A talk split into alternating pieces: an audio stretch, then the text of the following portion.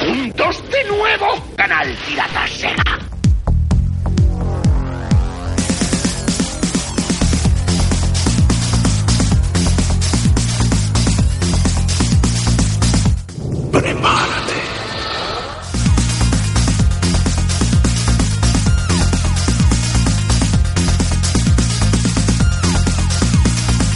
Bienvenidos a Mega Gamer, un podcast creado por y para jugadores donde encontrarás actualidad y retro para los más nostálgicos.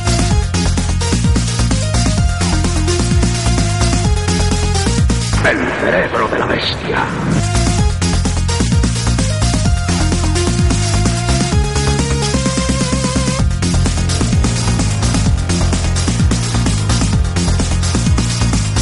A todos nos gusta jugar.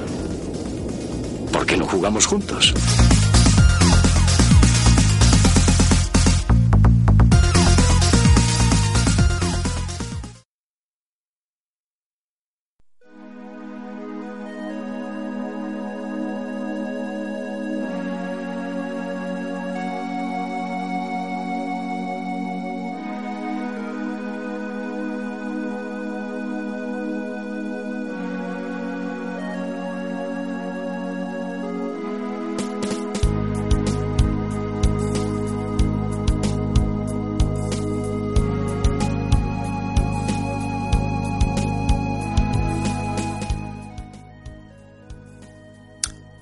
Buenas a todos y bienvenidos al nuevo programa, el cuarto de esta temporada de Mega Gamer, el podcast de videojuegos. Primeramente te recuerdo que yo soy Axel y puedes seguirme en mis redes sociales, en este caso tan solo Twitter, arroba Axel-Megagamer. Hace poco que me lo que me he creado el Twitter, por lo que no tengo ningún seguidor, tampoco lo pretendo. Eh, simplemente si quieres me sigues, eh, iré poniendo cosillas. Si te interesa, pues puedes pinchar en el Twitter cuando quieras, cuando te dé la gana. Bueno, antes de empezar con el nuevo especial, con este especial, con este especial de Nintendo 64, sí que quería dedicar unas palabras a la gran polémica que hubo, aunque ya hace una semana. Creé un podcast hablando de este tema, pero no creí conveniente publicarlo, ya que no mm, tenía la información necesaria como para lanzarlo. Se levantaron muchas ampollas. Se hizo mucha sangre con todo esto. Mm, y voy a comentar algunas cosillas que no me parecieron del todo correctas, tanto ni por parte de Nintendo ni por parte de los youtubers, ya que a mi modo de ver, si Nintendo se equivocó, si Nintendo se equivocó, una vez que has publicado a los ganadores, lo que no puedes hacer es anularlos. No se puede hacer. A mí me parece estupendo que los nuevos ganadores de la segunda vuelta estén contentos, porque así debe ser y sus vídeos son muy buenos. El tema no está en que no se hiciera una segunda vuelta, sino que no se deberían haber anulado a los que ya se publicaron y ya se eligieron. Además, formalmente, si os habéis equivocado, Nintendo, simplemente por responsabilidad, publicáis otros 20 ganadores. Elegís otros 20 ganadores, ya está, pero lo elegido lo confirmado, lo publicado, no se debería tocar. Apechugáis con el error, pedís disculpas si debéis pedirlas, pero no anuláis a 15 ganadores. Eso es hacer daño. Eso es levantar polvareda.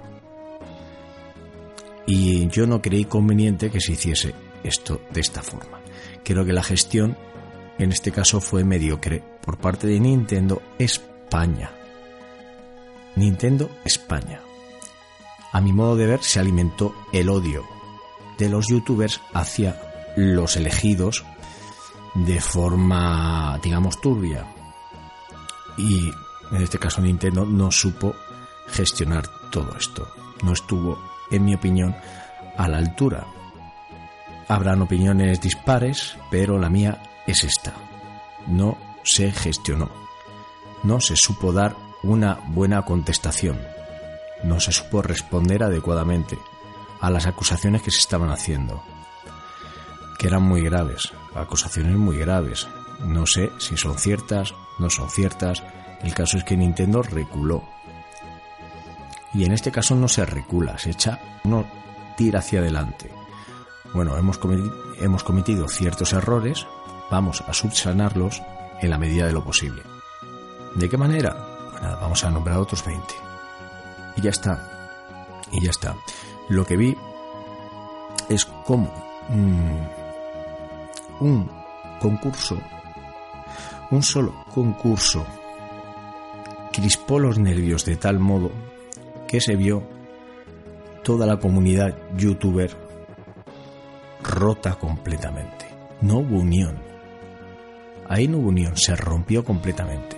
Porque los que se presentaron no creo que haya motivos como para embestirles de la manera tan salvaje que se les embestió. Fue un acoso y derribo, pero no hacia ellos, hacia su persona directamente. Insultos, amenazas, fueron prácticamente apaleados públicamente. Y nadie hizo nada para evitarlo. Nadie dijo, no, no, señores, os estáis equivocando. Ellos tienen todo el derecho del mundo a presentarse. Es la dirección Nintendo España la que tiene que poner límites, la que tiene que revisar los concursantes, la que tiene que elegir a los ganadores, la que tiene que tener presentes las bases con las que se presentan. Hay unas bases en el concurso. Hay que cumplirlas y para eso está Nintendo España. Ellos se pueden presentar porque, aunque tengan un contrato con Nintendo, aunque tengan un contrato con Nintendo, en muchos casos sí que existe un contrato. Me consta que existe un contrato, pero este contrato tan solo se basa en yo te dejo juegos, tú los pruebas. No hay remuneración de por medio, simplemente yo te dejo un juego, tú lo pruebas, punto. Hasta ese punto, llamarlo relación laboral, hasta ese punto yo no lo llamaría. Mm, puede que me equivoque, no conozco en profundidad eh, ese contrato, pero hasta donde sé simplemente era un contrato de yo te dejo juegos, tú los pruebas, no hay remuneración, no hay absolutamente nada. Tampoco entiendo el que se le invite a un youtuber a, a ciertos eventos de Nintendo que por ello se considere se dé por sentado que existe una relación laboral como para evitar o prohibir a esta persona eh, inscribirse al concurso. Tampoco lo entiendo. No lo entiendo. O sea, porque un youtuber eh, se invita a un evento, eso pasa constantemente. Entonces no veo, no veo el por qué se les tiene que prohibir, pero ojo, es que no lo hace Nintendo. Es que esto lo ha hecho directamente los mismos youtubers. Se les han tirado al cuello. Ha sido prácticamente un, un apaleamiento. Eso yo no lo he visto bien. Aparte que he visto una reacción muy, muy repentina de odio, de rabia, eh, y puedo empatizar con ello.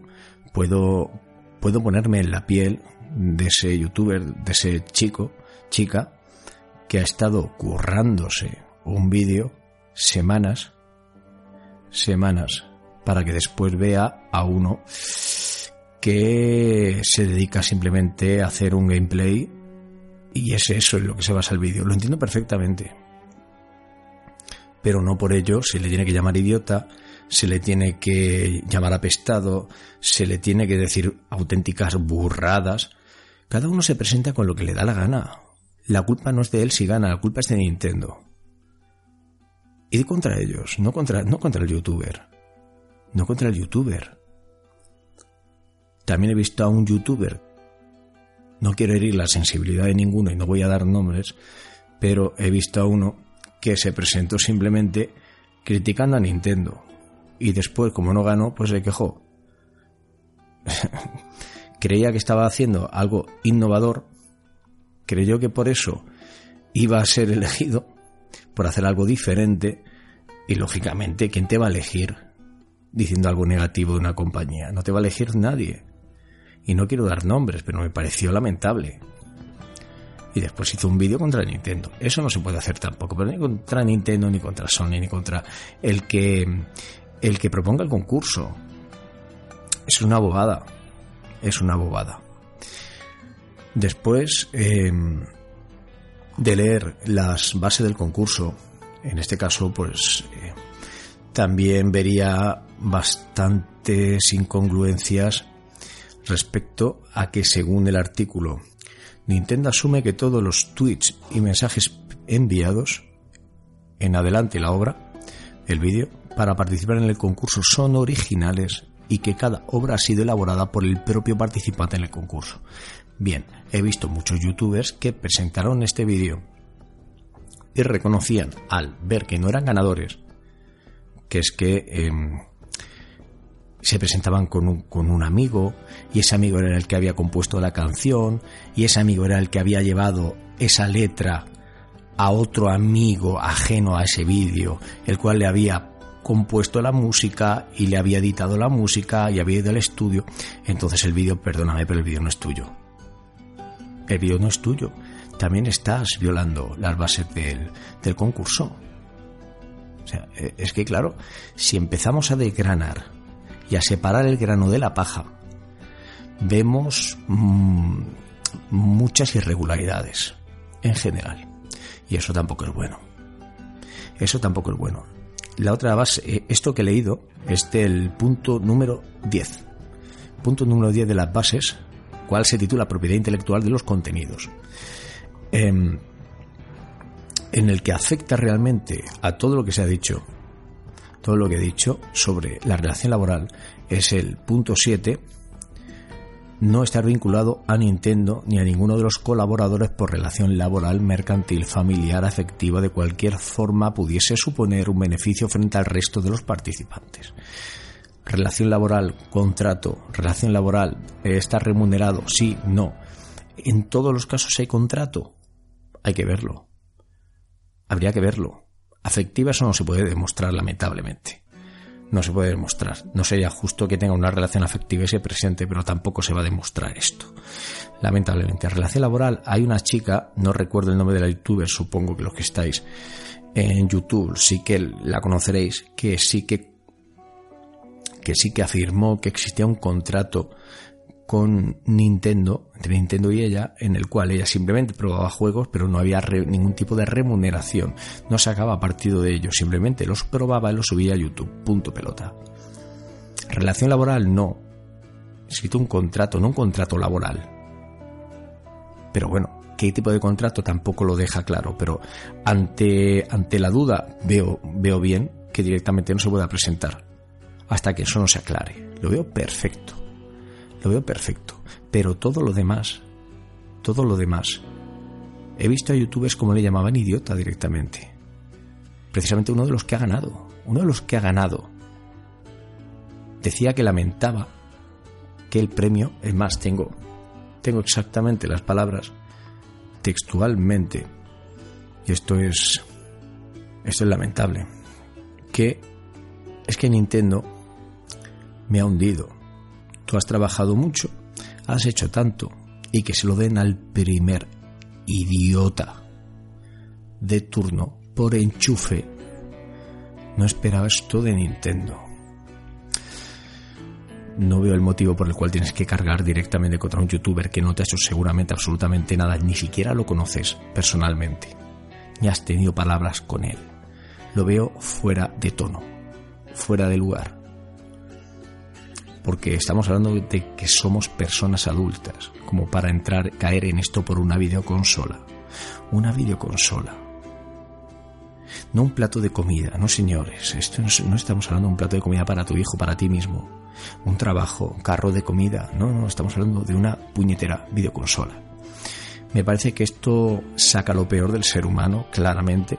Ha sacado lo peor de cada uno, y esto es obvio es algo que, salta a la vista, simplemente que poner en youtuber soy youtuber, soy switchtuber, perdón, y va a salir pues de todo, va a salir de todo lo peor que pueda salir.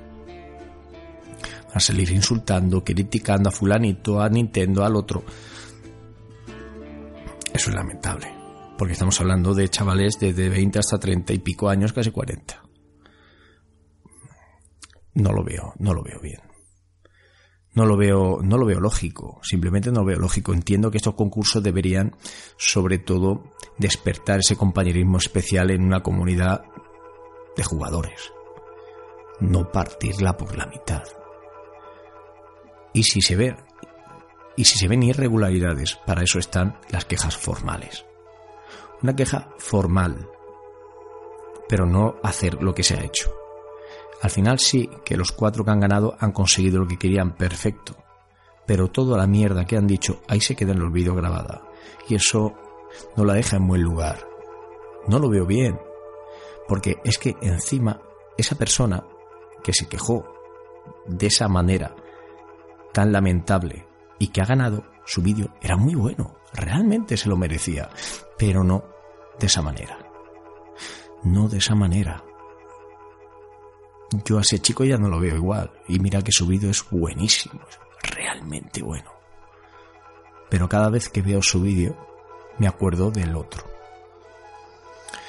Y del otro insultando a un compañero, porque al fin y al cabo esto es una comunidad, nos guste más o menos. Te llevará mejor o peor con fulanito, con menganito, pero hombre, insultar en las redes sociales. Insultar encima a nadie en concreto, en general. No lo veo bien, perdonadme, pero no lo veo bien y seguramente este chico esté muy arrepentido, este chico pues se arrepienta de lo que ha hecho y, y en ese momento pues fuera un ataque simplemente de rabia, de impotencia, una reacción precipitada, lo entiendo perfectamente, lo entiendo perfectamente, lo entiendo, pero también tengo que expresar lo que yo pienso. Esto es así, bueno, eh, bien, eh, dicho esto, dicho esto, no quiero herir la sensibilidad de ningún youtuber, por favor. Entendedme que esta es mi opinión. También hace una semana que ha pasado estuve esperando que yo viese mucha más información antes de lanzar el podcast que yo tenía referente a este tema. Porque no quería hacer sangre con el tema, estaba todo muy reciente. Y iba a levantar muchas ampollas. No quería hacer eso tampoco porque puede que me precipitase yo esa vez y no quería hacerlo. Ahora creo que tengo una opinión mucho más reposada, mucho más objetiva. La he visto con mucha, con mucha más perspectiva que antes no tenía. Y aunque en algunos puntos sigo pensando lo mismo, ha variado mucho mi opinión con la que tenía hace una semana o unos días. Pero quiero hacer hincapié en que todo el que ha sido elegido en esta segunda vuelta se lo merece. Absolutamente.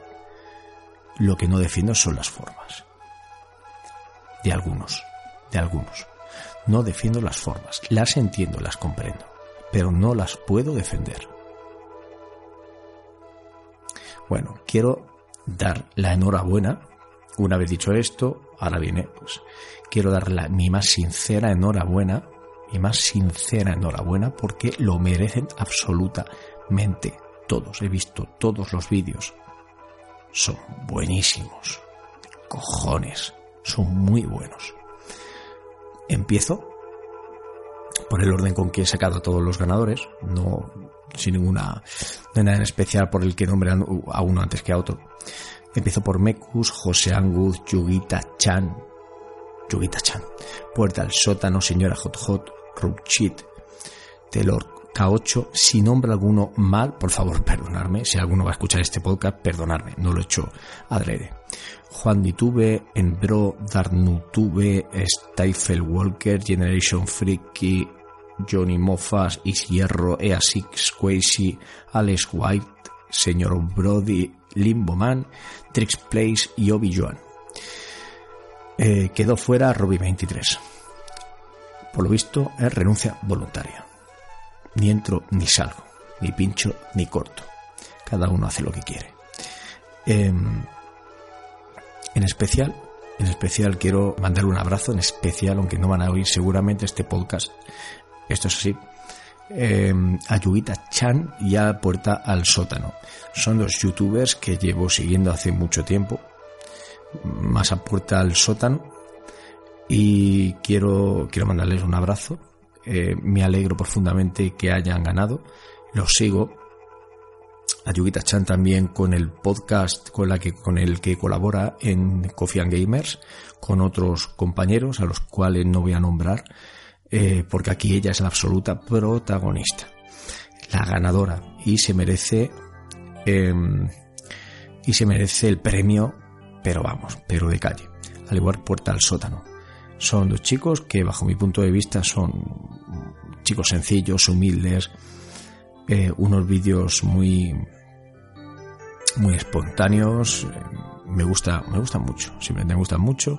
Me caen muy bien estos chicos. Los voy a no solo los sigo sino los voy a continuar siguiendo eh, por su sencillez su simpatía. Me gusta muchísimo. Un enorme abrazo y un saludo. Y bueno yo creo que ya se puede empezar con el homenaje a Nintendo 64 y repito Perdón si alguno se ha sentido ofendido, se ha sentido descontento con mi opinión.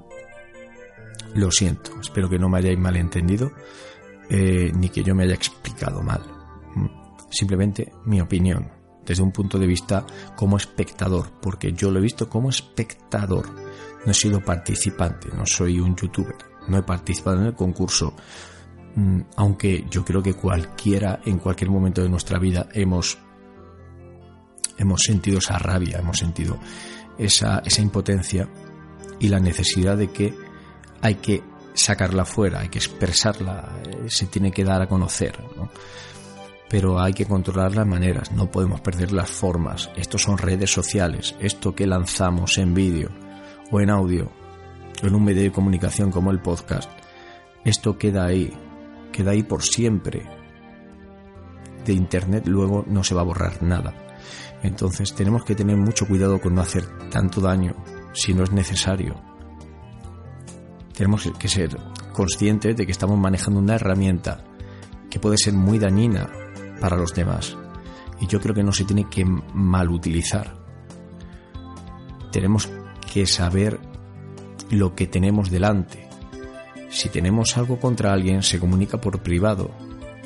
No creo que sea necesario esto ni hacer sentir mal a una persona que seguramente pues no te ha hecho nada. ¿Mm? Simplemente esto lo dejo aquí, porque no hay que ir más allá porque eh, está muy claro, creo que ha quedado muy muy claro. Bueno, empezamos con el homenaje ahora sí a Nintendo 64. Vamos allá.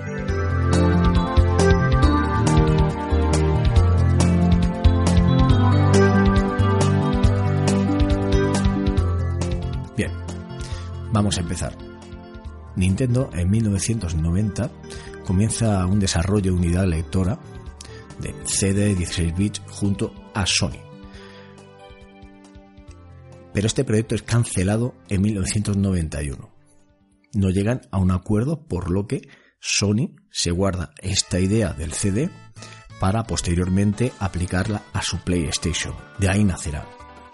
Mientras Sega y Sony ya hablaban de los 32 bits Nintendo pegó un puñetazo encima de la mesa en 1993, anunció que ellos sacarían una videoconsola de 64 bits. Y lo harían junto a Silicon Graphics, que era entonces un referente en el 3D, por aquel entonces. Realmente tenían pensado Nintendo en el 94 sacar una versión arcade de este sistema y al año siguiente sacar una para el mercado doméstico, para el sistema doméstico. Por problemas de desarrollo, realmente el arcade no llegó hasta final de año. En un principio Nintendo 64 nació con el nombre de Project Reality y así fue anunciado en el CES de 1994 de Chicago. Posteriormente se le cambió el nombre por Ultra 64 para finalmente ser bautizada como Nintendo 64 nombre el cual se dio a conocer en 1995. Hasta el 96 eh, no salió de venta en Japón y ya llevaba cinco retrasos realmente oficiales. Eran muchos retrasos. En septiembre llegaría a Estados Unidos y en 1997 llegaría por fin a España, cuando Sony y PlayStation ya estaban implantadas en el mercado, hacía dos años el hardware de Nintendo 64 acabó siendo menos potente de, lo que en un principio se prometía. Durante el desarrollo de Nintendo 64, Nintendo se enfrentó a duras críticas por parte de los expertos del sector por la elección del cartucho, como un sistema frente al CD que ya habían implantado tanto Saturn como PlayStation. Ellos dijeron que el juego llegaría hasta los 400 megabits, aunque finalmente fue superada esa cifra. Frente a estas duras críticas, Nintendo desarrolla el Bulky Drive o Disk Drive. El DD fue un periférico el cual iba acoplado a la parte baja de la videoconsola y funcionaba a través de CDs. Eh, el nombre puesto fue Nintendo 64 DD. Apareció en 1999 en Japón. La Nintendo 64 DD tenía un procesador de 32 bits y ayudaba a leer los discos magnéticos y a transferir los datos a la consola principal. Se suponía que sería la respuesta a Compact Disc de Sony PlayStation y además el CD podía almacenar 650, actualmente 700 megabits, frente a los 512 que podía almacenar Nintendo 64.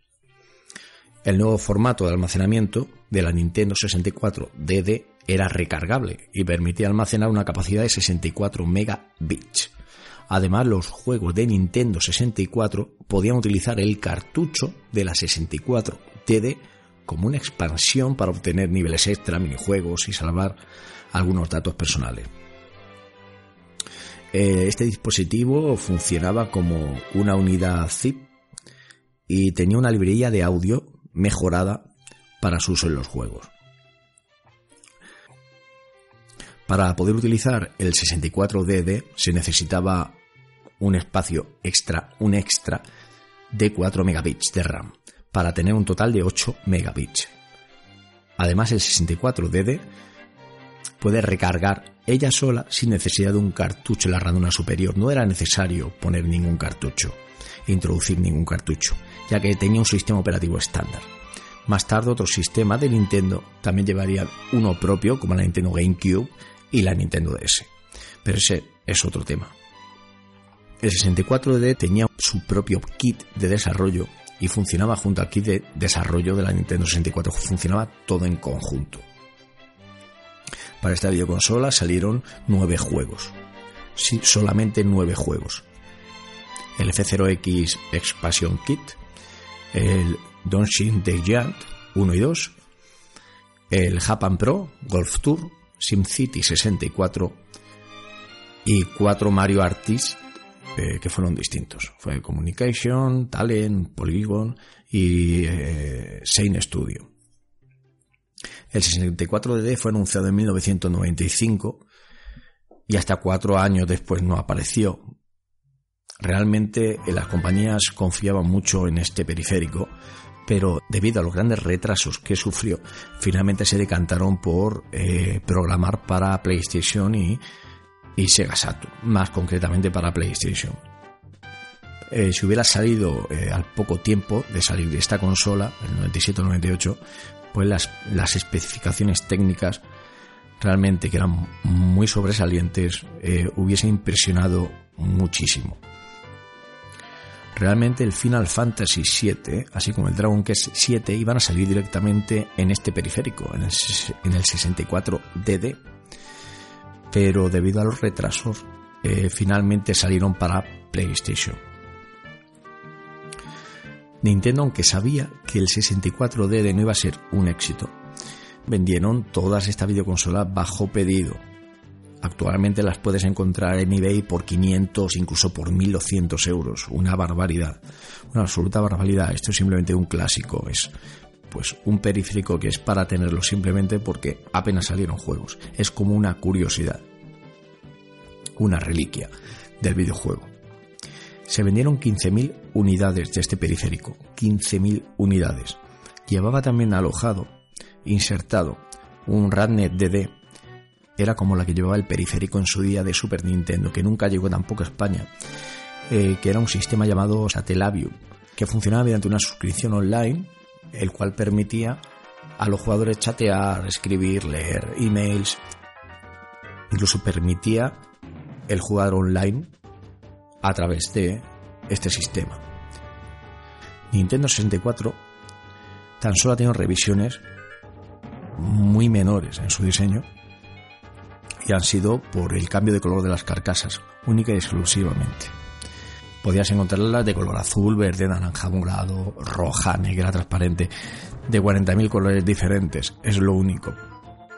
Nintendo sacó para esta videoconsola varios periféricos, eh, pioneros en muchos casos, los cuales marcaron la actual, la actual generación de consolas, como el stick analógico de su, de su mando de control sacó un expansion pack, que era una tarjeta de 32 megabits, el cual subía hasta los 72 la totalidad de la RAM, eh, aumentando la resolución. Esto se podía, eh, se podía aplicar solo a algunos juegos, como Turok 2, eh, Donkey Kong 64. También se dice que al of Zelda Majora's Mask.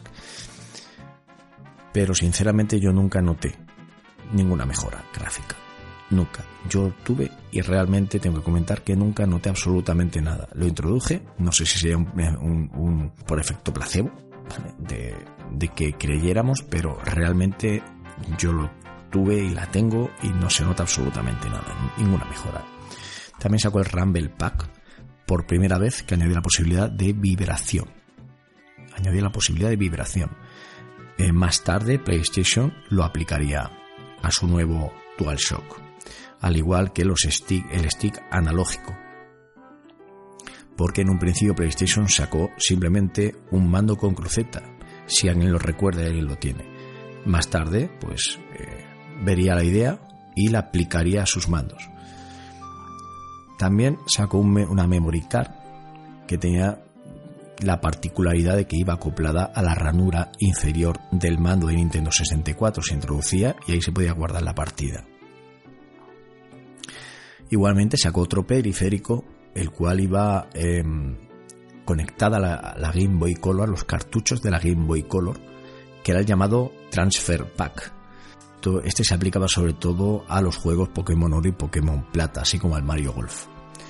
Podía intercambiar datos, desbloquear secretos, minijuegos y jugar a títulos de Pokémon en la televisión.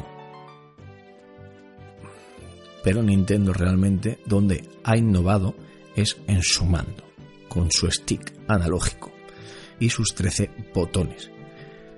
Bien, este stick aparte te daba un control total de 360 grados de movimiento que hasta el momento no se había visto jamás. Entre eh, todos los juegos, multitud de juegos, muchísimos juegos, eh, yo tengo mi top. ¿De acuerdo? Yo voy a tener, yo voy a decir mi top. Mi top empezaría Zelda Ocarina of Time, que se lanzó el 11 de diciembre de 1998, primeramente en un cartucho dorado, el cual me hice como pude. Y, y este juego es el es considerado el mejor juego de la historia de los videojuegos, una obra maestra. Es un videojuego de acción y aventura y fue desarrollado por la filial Nintendo IA y publicado en Nintendo 64, lanzado el 21 de noviembre de 1998 en Japón y en Estados Unidos el 23 de noviembre. En Europa pues hasta el 11 de diciembre no lo tuvimos. En un principio este juego estaba, estaba planteado para ser lanzado en Nintendo 64 DD, pero finalmente eh, se optó por diseñarlo con 256 megabits. Ocarina of Time es el quinto lanzamiento de la franquicia The Legend of Zelda y se convirtió en el primero de la serie en hacer uso de gráficos 3D.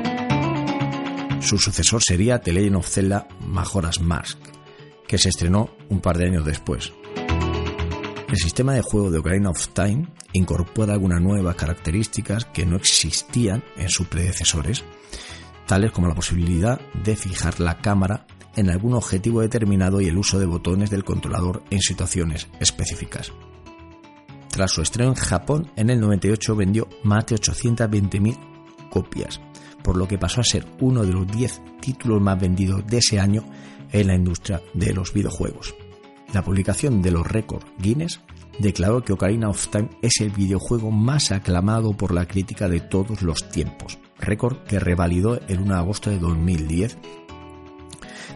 También se considera a Ocarina of Time como uno de los primeros en la línea de tiempo de la serie, ya que establece los orígenes de varios elementos importantes en Zelda, como son Ganon y la Trifuerza. Desde su lanzamiento, ningún otro juego había sido referido como precuela de este, excepto The Legend of Zelda Skyward Sword, el cual tiene lugar antes de los sucesos acontecidos en Ocarina of Time. Este es el primer videojuego en toda la serie que muestra escenarios y entornos del reino Hirule en tres dimensiones. En el juego podemos encontrar, ya para los nostálgicos, recordaremos el rancho Lolón, Epona, el bosque Kokiri, Templo del Tiempo, Villa Kakariko, los Seika, la Montaña de la Muerte, la ciudad de los Goron, el lago el dominio de los Zora, desierto Gerudo y un largo etcétera, que a algunos nos hace saltar las lágrimas. Inicialmente este juego iba a salir en primera persona, aunque finalmente Miyamoto decidió lanzarlo en tercera persona. Link pequeño y Link adulto tienen diferentes habilidades. Por ejemplo, Solo de manera adulta se puede usar el arco, mientras que de pequeño puede acceder a ciertas áreas restringidas a través de pasajes en las paredes del propio suelo. Después de completar el templo del bosque, Link entonces puede viajar libremente entre los dos periodos mediante el reemplazo el tomado de la espada.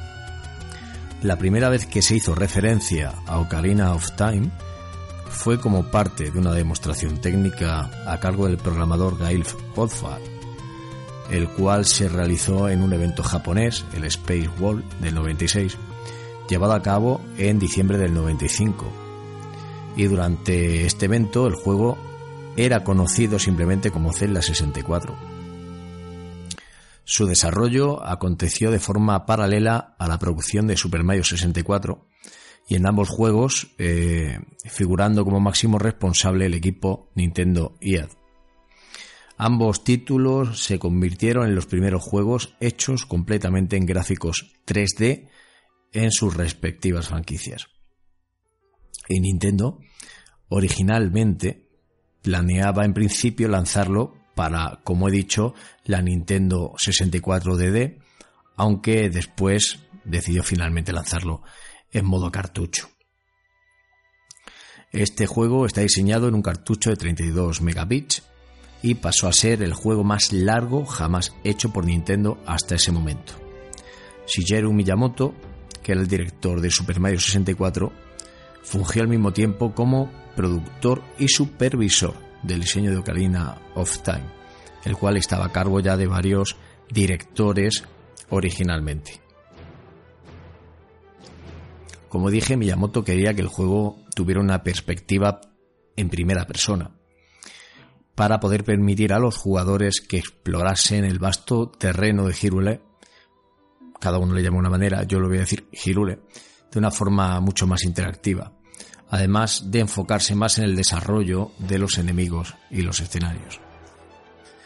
Sin embargo, los responsables del diseño tuvieron dificultades técnicas con este proyecto al querer introducir una versión de Link infantil, por lo que finalmente Miyamoto percibió que sí, al finalmente sería necesario mostrar a Link todo el tiempo en escena en tercera persona. Lo curioso, eh, el desarrollo involucró a más de 120 personas, inclusive al actor, al cual utilizaron para capturar los movimientos de Link. Eh, algunas ideas de Miyamoto para Ocarina of Time también se incorporaron en Super Mario 64, lo cual se debió principalmente a que este último estaba programado para ser lanzado antes que el juego de Zelda. Incluso hay otras ideas que no se llegaron siquiera a usar en ninguno de los juegos por limitación de tiempo y demás. Miyamoto eh, asintió que el producto de ambos proyectos debían ser totalmente diferentes entre la cámara en Ocarina of Time debía ser controlada en mayor medida por inteligencia artificial, eh, diferente a Mario 64. Los cortes de escena que aparecen en Ocarina of Time, por ejemplo, son generados completamente mediante computación en tiempo real y no utilizan ni secuencias pregrabadas o vídeo de movimiento completo. Eh, por ejemplo, a diferencia de eh, PS1, PS1 sí que utilizaba secuencias pregrabadas. Los niveles y entornos de Hirule fueron diseñados por Eiji Aonuma y todos aquellos clientes que habían preordenado una copia del mismo en Estados Unidos obtuvieron una caja de edición limitada que contenía una tarjeta dorada de plástico, el cual contenía la edición coleccionista, y la cual a la vez trae en su interior pues un cartucho dorado como el que yo poseo de Ocarina of Time. La demanda eh, de este juego pues llegó a ser tan, tan, tan desorbitada que Electronics Boutique llegó a cancelar preventas el juego a partir del 3 de noviembre de 1998. Y algunas versiones, como curiosidad del juego, eh, muestran ligeras modificaciones en su diseño, como la remoción de un segmento musical islámico de la melodía que se escucha, por ejemplo, vais a escuchar todos, hay imágenes en YouTube del Templo del Fuego, así como el emblema que aparece en el escudo espejo y algunas estructuras relacionadas con la tribu Gerudo, cuyo diseño era una luna, una luna creciente y una estrella, símbolo asociado al Islam, y algunas correcciones de errores en la programación, que no estaban previstos. Y así como el, cambio del color de la sangre de Ganondorf, de carmesí de rojo a verde, vamos. Eh, estos cartuchos están en la versión 1.0, 1.1 y 1.2 y podéis ver las diferencias en cualquiera de estos vídeos. Eh, simplemente como curiosidad, yo tengo la versión, por ejemplo, 1.0. Hasta aquí las curiosidades de, de Zelda Ocarina of Time eran simplemente curiosidades, pues profundizar un poquito simplemente y pasamos directamente al siguiente.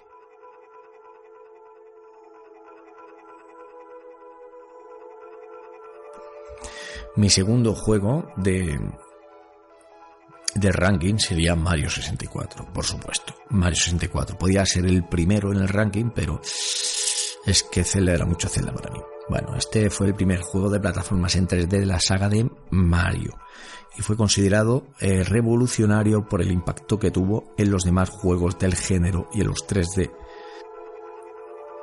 el juego, eh, en el juego hay 15 niveles, eh, por todo el castillo y se pueden conseguir por cada nivel 6 estrellas, más una que se adquiere con 100 monedas.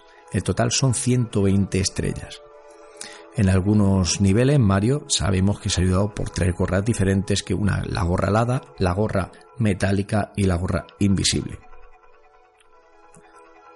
Mario 64 inspiró a juegos como GoldenEye, eh, el cual le permitió introducir en una misma misión varias misiones, eh, tal como sucedía en Mario 64.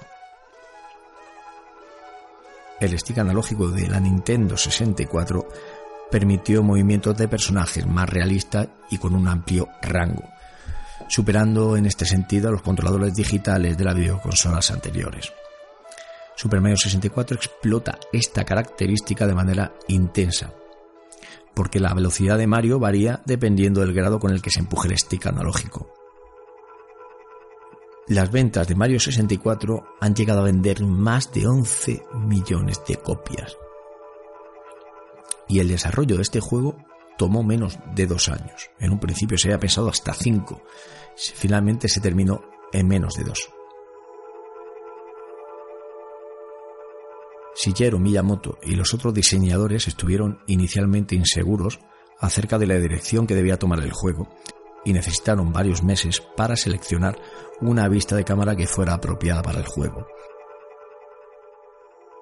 El concepto original consistía en que el juego tuviera un plano fijo, tal y como un juego en perspectiva isométrica, antes de que finalmente se optara por un diseño en 3D, el primer escenario de prueba usado para probar los controles y las físicas incluyó a Mario y un conejo dorado llamado Mips, que se incluyó en la versión final del juego como un medio para obtener dos estrellas. Los desarrolladores trataron, de forma inicial, de hacer el juego con un formato de pantalla partida usando a Mario y Luigi, porque inicialmente ambos personajes comenzarían en puntos distintos del castillo y terminarían abriendo camino a través del juego juntos. Pero finalmente los desarrolladores no consiguieron poner en marcha esta forma de juego, por lo que se descartó a Luigi. El compositor de la música fue Koji Kondo, utilizando nuevas interpretaciones de las familiares melodías de juegos anteriores y componiendo nuevas. Super Mario 64 fue uno de los primeros juegos de la saga en incluir la voz de Charlie Martinet. También incluye Leslie Swan como la princesa Peach y a Isaac Marshall como Bursell. Los personajes, como curiosidad, hablan más en la versión inglesa que en la versión japonesa. También se añadieron expresiones adicionales a Mario en esta última, como la exclamación Here we go al ingresar a un nivel. Eh, Mario 64 ha sido también el juego más vendido de Nintendo 64. También ha tenido numerosos premios, incluyendo honores como Juego del Año por medios de comunicación especializados en videojuegos. También la distinción de formar parte de la selección Player Choice de Nintendo. Ha alcanzado altos lugares en muchísimas listas de los mejores juegos de todos los tiempos, así como Game Informer lo calificó con un 9,75 sobre 10 en su primera crítica, pero lo calificó con un 9 una década más tarde. GameStop lo calificó como uno de los 15 juegos más influyentes de la historia, aunque eso es anecdótico. Y también la versión de Nintendo 64 con un 9,4. La revista de videojuegos japonesa Famitsu valoró a Super Mario 64 con una nota de 39 sobre 40. Screw Attack lo consideró como el tercer mejor juego de Mario de todos los tiempos. Y el juego obtuvo el sexto lugar en la Official Nintendo Magazine sobre los 100 mejores juegos de Nintendo. Sin embargo, la web games.net de GamePro calificó a Super Mario 64 tercero en una lista de los 10 juegos más sobrevalorados. En 2009, Game Informer posicionó a este juego decimotercero en su lista de los 200 mejores juegos de la historia. Nombrarían de nuevo Super Mario 64 junto a The Legend of Zelda Ocarina of Time como dos juegos que abrieron caminos a la era de las tres dimensiones. Age confirmó que el juego cambió las perspectivas de los jugadores sobre el movimiento 3D para siempre. Y eso es una realidad. Em, mi tercero, mi tercer favorito de mi top es GoldenEye 007, como no. Eh, GoldenEye eh, salió en el año 1997 y es un referente a seguir por todos los géneros shooter actuales, todos. Está basado en las aventuras de 007 y eh, llevamos a cabo varias misiones con gráficos 3D de los más definidos y cuidados del momento, junto con la combinación de espionaje y su fantástico multijugador, que el que lo haya jugado sabrá a qué me refiero, para cuatro jugadores con jugabilidad espectacular que enganchaba por completo. Hasta el día de hoy GoldenEye ha vendido más de 8 millones de unidades y ha sido el juego que más ha vendido de Nintendo 64 en Estados Unidos. Realmente este juego comienza su andadura en 1994. Eh, llevaba, que es la empresa programadora y diseñadora de este juego, llevaba apenas un año y empleó para este videojuego 10 personas. 10 personas. Este juego está basado en modelos como Virtual Cop, Doom y cogió varias ideas, como he dicho, de las fases de Mario 64. Raid tenía el objetivo de que este juego corriera a 30 FPS, aunque finalmente solo pudo correr a 10, consiguiendo un límite de 20 en algunas fases. El cuarto, Perfect Dark. Perfect Dark eh, se puede considerar la secuela de GoldenEye, una digna secuela, un juego que marcó también historia, ha marcado un hito en los juegos actuales y ha sido una referencia eh, para todos los shooters actuales, al igual que GoldenEye. Aquí nos metemos en la piel de la gente Joanna Dark, eh, donde se ve envuelta en una misión tipo GoldenEye con varios objetivos. Tiene modo multiplayer, también de cuatro jugadores, y es eh, uno de los mejores shooters que existen. Eh, siguen existiendo. Entiendo que la gente que está acostumbrada a jugar a Call of Duty no lo valora tal y como lo valoramos hoy en día. No hace falta decir mucho de Mario Kart. Qué recuerdos. Bajo Kazooie salió en 1998 y es otra obra de arte de Rare.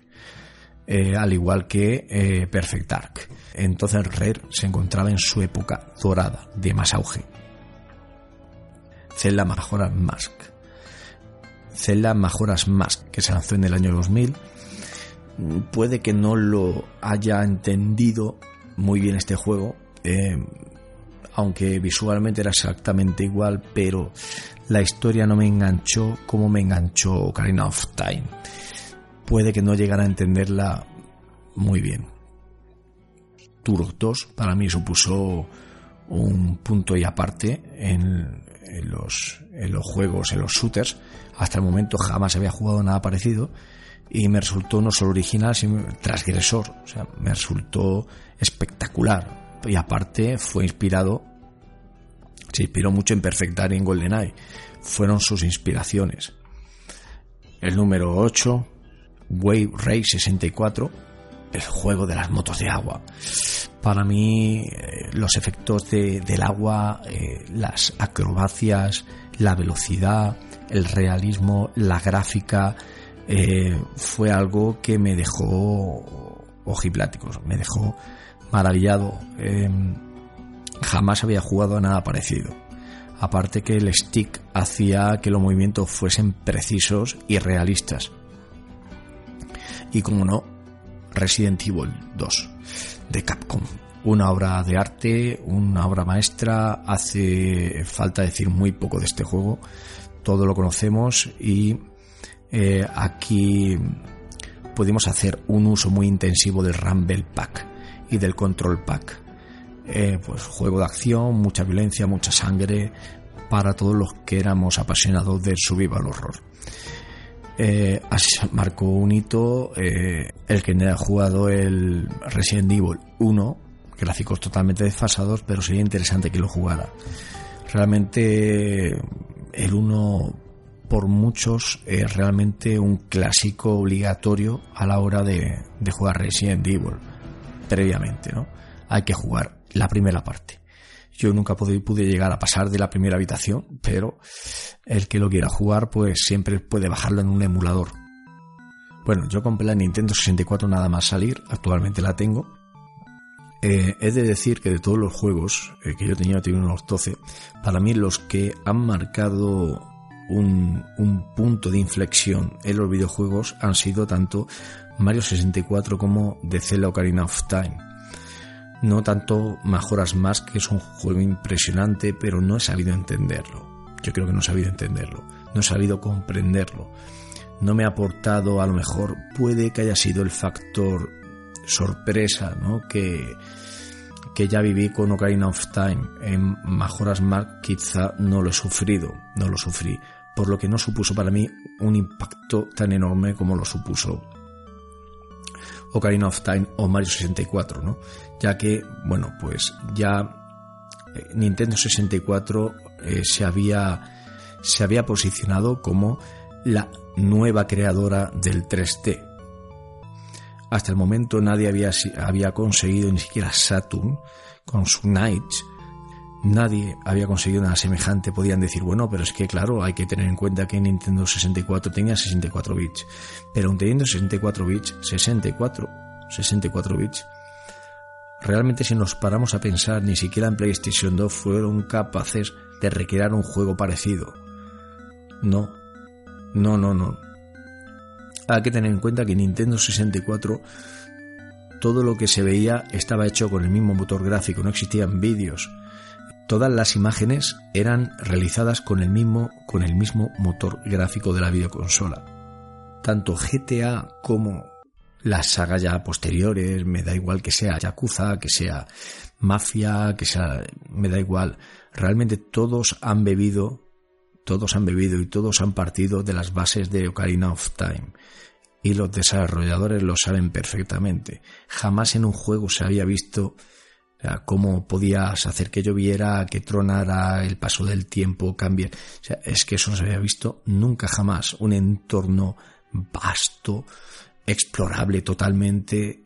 Incluso recuerdo el comportamiento incluso del caballo en Ocarina of Time tan real cuando lo dejabas solo, comiendo hierba, moviendo, o sea, era algo impresionante. Era algo realmente impresionante, incluso la interacción que había entre Zelda y el caballo y Epona. O sea, era, era, una, era una interacción completamente natural que hasta el día de hoy no se verá seguramente, pero todo ha vivido de lo mismo al igual que la libertad de acción, la explotó por primera vez Mario 64.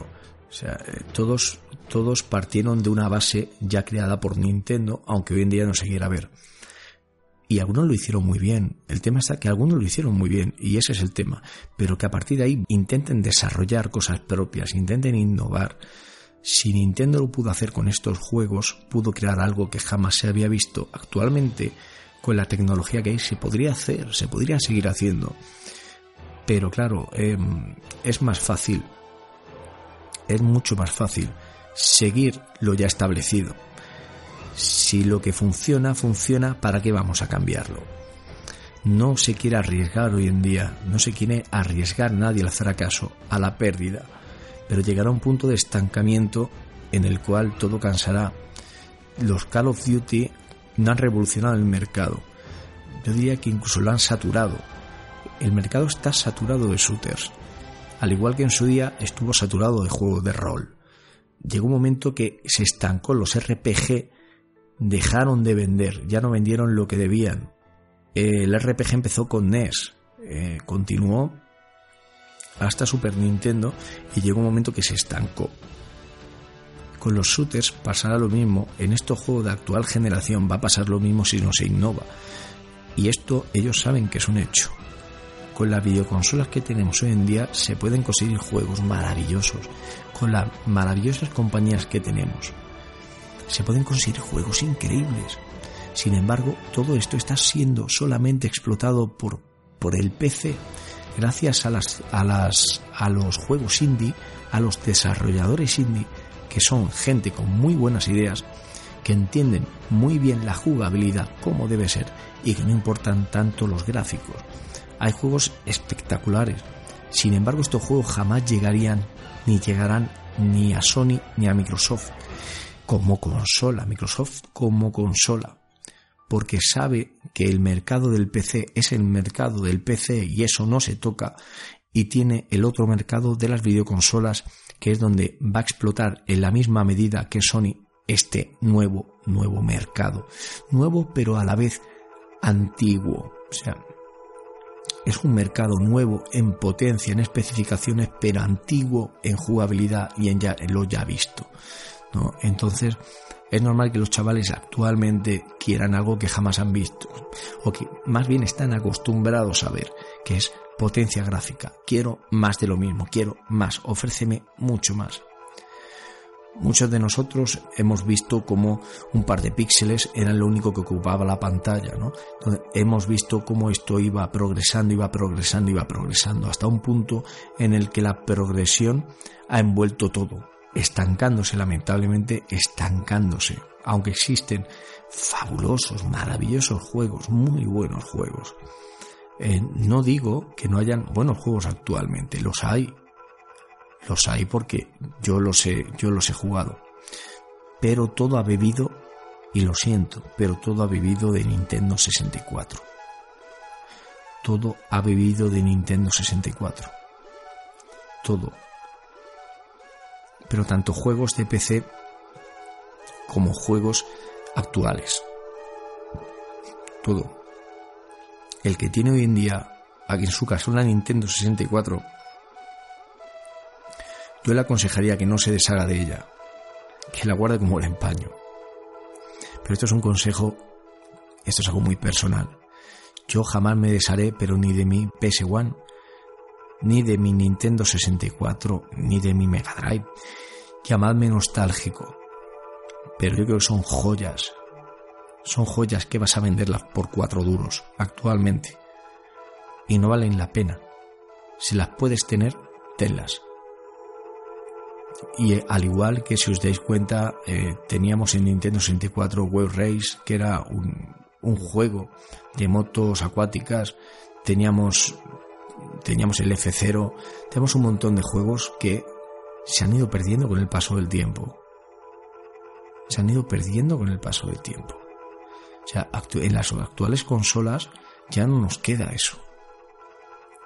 No nos queda eso. Y ahí Nintendo apostaba por la potencia, pero por la potencia mezclada con innovación. El primer stick analógico fue lanzado por ella. El primer Rumble Pack fue lanzado por ella. La primera Memory Card fue lanzada por ella. Y esto es un hecho. Incluso el Expansion Pack. Absolutamente todo. Absolutamente todo. Em, no tanto el periférico, el 64DD, también existía otro periférico para eh, Super Nintendo, pero ambos, tanto el de Nintendo 64 como el de Super Nintendo, no salieron de Japón, aunque dicen que se ha visto una 64DD occidental. Em, con el juego Mario 64DD, bueno, esto yo lo cogería con pinzas. En un principio, Karina of Time se quería trasladar al 64DD, ya que esa potencia extra lo que iba a hacer es que pudiese em, tener más movimientos, Zelda pudiese tener unos movimientos que finalmente tuvieron que recortar al introducirlos en el cartucho para que pudiera coger todo en la memoria de ese cartucho. Al igual que muchas de las escenas eh, que se supone que iba a tener tanto de cambios climáticos en tiempo real y querían sacar provecho de todo eso y finalmente no pudo ser. ¿De acuerdo? Que quisieron sacar provecho de toda esa potencia que finalmente no se pudo llevar a cabo. La idea era muy buena, pero fue tardía, fue muy tardía. Si finalmente esa idea eh, hubiese llegado un par de años antes, un año antes, Nintendo 64 hubiese sido un éxito sin precedentes, hubiese sido algo extraordinario. Pero llegó de forma temporal ya no podía luchar contra lo que ya había en el mercado porque las compañías ya habían comenzado a desarrollar para otras videoconsolas y no pensaban dejarlo, porque no veían ahora en 64DD una fiabilidad a la hora de desarrollar. Bueno, simplemente esto quedarán como anécdotas, quedarán como curiosidades, quedarán como periféricos curiosos y simplemente son eso curiosidades que se pueden encontrar por internet, que se pueden incluso comprar, pero que de poco servirán más para tenerlos de reliquias simplemente antigüedades. Ya está, eh, sin un gran funcionamiento porque para esta videoconsola salieron nueve juegos. Y no había tampoco diferencia entre lo visto en Nintendo 64 con ese periférico. Es simplemente la curiosidad. En YouTube podéis encontrar incluso el funcionamiento de estas videoconsolas. Eh, fueron, se puede decir que incluso copias de lo que ya vimos en, con el Mega CD más tarde veríamos con el periférico utilizado con Super Nintendo, que era exactamente lo mismo. Y más tarde con el 64DD. Bueno, y hasta aquí este especial en Nintendo 64. Ha sido mi especial, mi homenaje a Nintendo 64. Y para posteriores homenajes, para posteriores homenajes de otras videoconsolas que intentaré desarrollar con más tiempo, se admiten sugerencias. Eh, podéis decirme qué os gustaría, eh, qué especial os gustaría, de qué videoconsola, de qué videojuego, de qué de qué temática, de, de actualidad, de, de lo que queráis, de lo que queráis, o bien me lo podéis decir, me lo podéis dejar en el cajón de comentarios de aquí de Ivos o directamente por Twitter, eh, o como queráis, ¿de acuerdo? Como queráis, todo lo que queráis menos insultarme lo que queráis, dejadme lo que queráis. Y, nada, pues hasta aquí el especial. Em, de nuevo, enhorabuena a todos los ganadores de una Switch. Eh, a ver si para el final de temporada que tengo pensado, dentro de no sé si mes y medio, mesecito, seguramente va a coincidir con la entrega de los de la videoconsola, del concurso, porque saldrás eh, el día, sobre el día 3, el día 3 sale Nintendo Switch al mercado, eh, y me gustaría, me gustaría finalizar la temporada entrevistando a algunos de los ganadores del concurso, a ver si pudiese ser, y si no, pues, pues bueno, haré, haré cualquier otra cosa, no importa. Así que nada, Espero que os haya gustado este programa. Ha sido algo rapidito este programa. Me gustaría que se hubiese extendido mucho más, pero no puede ser. No ha podido ser. Eh, con todo el dolor de mi corazón no ha podido ser. Así que pues nada, lo dicho. Em, espero que os haya resultado menos, que os hayáis divertido, que se os haya pasado bien el tiempo a los que estáis en turno de noche, turno de tarde, turno de mañana y o estéis descansando. Y un saludo a todos amigos. Hasta luego.